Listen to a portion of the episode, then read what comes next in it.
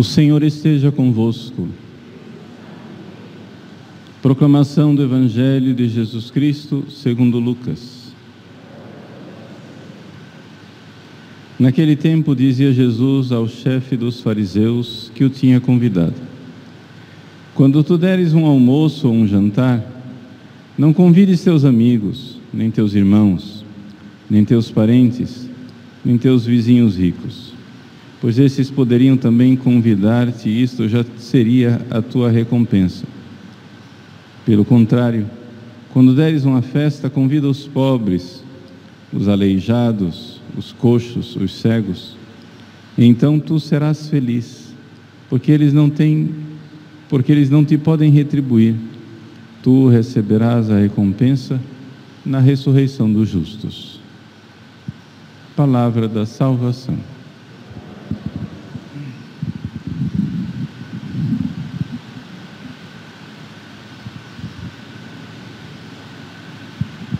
Meus queridos irmãos e irmãs, iniciamos o mês de novembro. E esse mês de novembro, marcado pela comemoração dos seus dois primeiros dias, é um mês em que nós voltamos o nosso olhar para o alto, para aquela parte da igreja que já foi salva, que aquela parte da igreja onde os eleitos já se manifestou que são de fato eleitos. Deixa eu explicar. Hoje é dia 1 de novembro. No calendário universal da igreja, se celebra hoje a solenidade de todos os santos. No Brasil, essa solenidade, já que não é feriado, é transferida para o domingo seguinte. Mas nós mesmo assim já iniciamos o mês com esse olhar, olhando para aquela que é a parte principal da igreja. A parte mais importante da igreja são aqueles que já estão na pátria, que já estão no céu. Amanhã celebramos a comemoração de todos os fiéis defuntos é uma outra parte da igreja. Uma parte da igreja que já foi salva.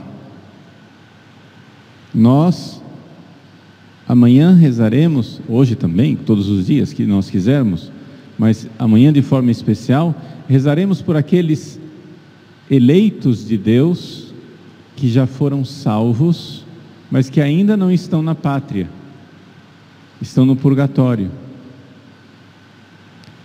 No purgatório só existe uma porta de saída. É a saída para o céu. Portanto, quem está no purgatório já não está mais em perigo, já está salvo. Como um autor espiritual né, disse uma vez, e é importante que a gente veja isso, para nós aqui na terra, a nossa preocupação não deve ser de nós sairmos do purgatório, ou seja, já passar rápido aqui na terra e não ir para o purgatório. A preocupação primeira tem que ser de entrar no purgatório, porque quem entrou no purgatório já está salvo. Claro que se nós recebêssemos a graça de ir direto para o céu, seria muito melhor. Mas é importante que a gente lembre as pessoas que estão no purgatório já estão salvas.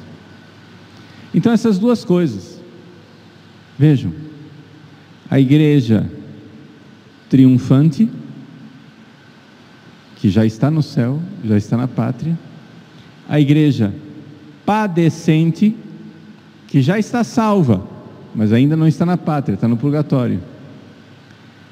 E essas duas partes da igreja são as duas partes mais importantes. porque é aquilo que faz parte da, daquilo que já está garantido na salvação e na eleição de Deus. E tem a terceira parte, que somos nós, a igreja militante, a igreja que está aqui ainda nessa luta, nós que ainda estamos em perigo. Por que é que eu estou gastando esse tempo para explicar que existem essas duas partes da igreja? Duas partes, por enquanto, invisíveis para nós: os santos que estão no céu e os santos que estão no purgatório. Porque esta é a parte mais importante da igreja e nós não podemos perder isso de vista. No mundo que não tem fé, a Igreja Católica, ela é uma instituição que tem um CNPJ. É, como dizem os protestantes, uma placa de igreja. Uma denominação religiosa. Uma agremiação humana. Mas nós, católicos que temos fé, nós sabemos que não é somente isso. Aliás, não é nada disso, porque a igreja não é uma instituição humana onde nós, seres humanos, nos reunimos e resolvemos fundar uma igreja. A igreja é uma instituição divina, ela tem um divino fundador, que é nosso Senhor Jesus Cristo, e ela tem uma constituição divina, que é o fato de que é igreja quem está unido à cabeça desse corpo místico que é nosso Senhor Jesus Cristo.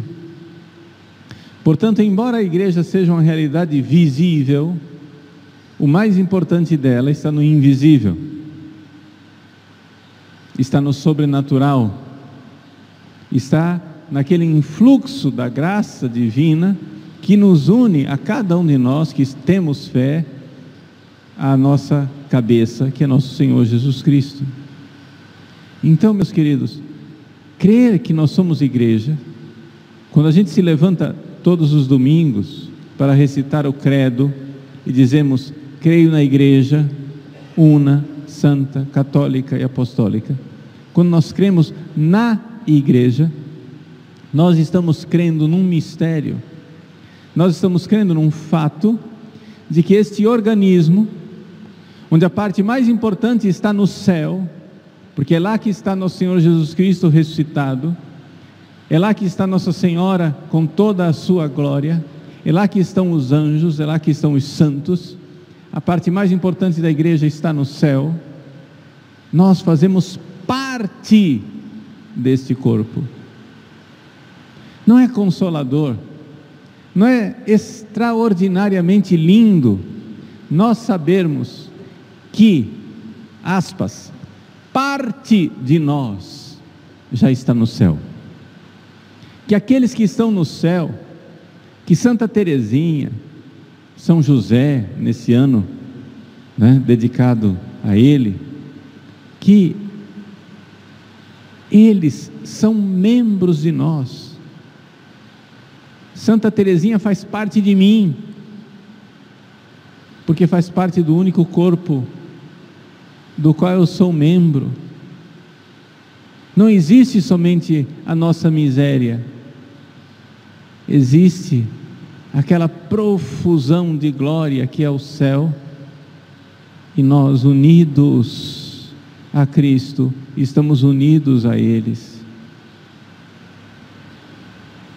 Também não é sumamente desafiador o fato de que nós temos parte de nós que está sendo purificada no purgatório. Parte de nós, membros do nosso corpo, estão padecendo agora no purgatório e esperam por nosso auxílio. Imagine que você tenha um câncer extremamente doloroso em alguma parte do seu corpo, sei lá, na perna. Você não vai chegar e dizer assim: ah, Mas é a perna, né? O resto do corpo está sadio. Não. Você vai fazer algo para aliviar o sofrimento dessa perna. É o que nós fazemos com os fiéis que estão no purgatório. Faz parte de nós. Então vejam, meus queridos, iniciamos o mês de novembro, olhando para esse grande mistério, o mistério da igreja. O mistério daquele corpo cuja cabeça é nosso Senhor Jesus Cristo e do qual nós somos membros. Unidos a Ele, por Cristo, com Cristo e em Cristo nós somos verdadeiramente destinados por Deus a ser com Cristo parte daquele reino de glória que acontecerá no céu. Então, é a grande alegria. Quando nós abrimos as páginas dos jornais, acessamos um site na internet e alguém fala da igreja, lembrem sempre que aquele jornalista, aquele autor, aquele articulista, aquela pessoa que está escrevendo um comentário num post da internet, a maior parte das vezes eles não têm fé. E eles não sabem o que é a igreja. Criticam a igreja. Mas você vê claramente quando eles falam da igreja o Santo Padre Pio não está lá incluído. Os santos mártires não estão incluídos nessa palavra igreja que eles falam. Ah, porque a igreja católica. E então começam a falar disparates, crueldades, injustiças. Ou então falam coisas que são justas, porque de fato existem membros pecadores da igreja, mas dizem tudo isso esquecendo da parte principal da igreja. Não esquecendo, é que coitados não têm fé e não enxergam a parte principal. É como se você fosse um médico que cirurgião trata de uma pessoa e você corta a carne daquela pessoa como se fosse um pedaço de carne no açougue. Tudo bem, aquilo faz parte daquela pessoa. E quanto mais o cirurgião tiver frieza para analisar, para ver as coisas, melhor para a pessoa. Mas o filho, a filha, que aguarda na sala de espera por aquela cirurgia, sabe que quem está na mesa de cirurgia é a sua mãe e não permitiria que falassem mal da sua mãe, que fizessem mal à sua mãe, ou que de alguma forma prejudicassem a sua mãe. É essa visão completa. O médico cirurgião vê o organismo de carne com seu funcionamento e corta habilmente com um bisturi mas não enxerga quem é aquela pessoa. Nós cremos. Nós sabemos que a igreja é a nossa mãe. Nós sabemos que a igreja é tudo para nós. Não se escandalize com esta palavra, parece radical, mas é verdadeira. A igreja é tudo para nós. E nós devemos estar dispostos a derramar o nosso sangue para não perder a igreja. Por quê? Porque a igreja é Cristo, é estar unido a Ele misticamente. A igreja é a nossa salvação. O Cristo, cabeça de um corpo salvo. Um corpo que foi redimido pelo seu sangue a igreja é tudo para nós, porque se não formos igreja, não entraremos no céu. A igreja é tudo para nós, porque se não houver igreja, estaremos na condenação eterna do inferno. A igreja é tudo para nós, porque a igreja é Cristo, nós somos de Cristo e o Cristo é de Deus. Então, meus queridos, esse Cristo que é de Deus e esse Cristo que é Deus, que se fez homem e nos salva e morreu na cruz por nós, nos auxilie com Sua graça nesses tempos agora, nesse mês de novembro, em que nós fazemos essa, queremos fazer essa profunda experiência de ser igreja, viver no dia a dia com tantas amizades espirituais, os santos que nos acompanham, que são membros de nós, com tantas amizades espirituais das almas que padecem no purgatório e que são membros de nós e que nós precisamos ajudar.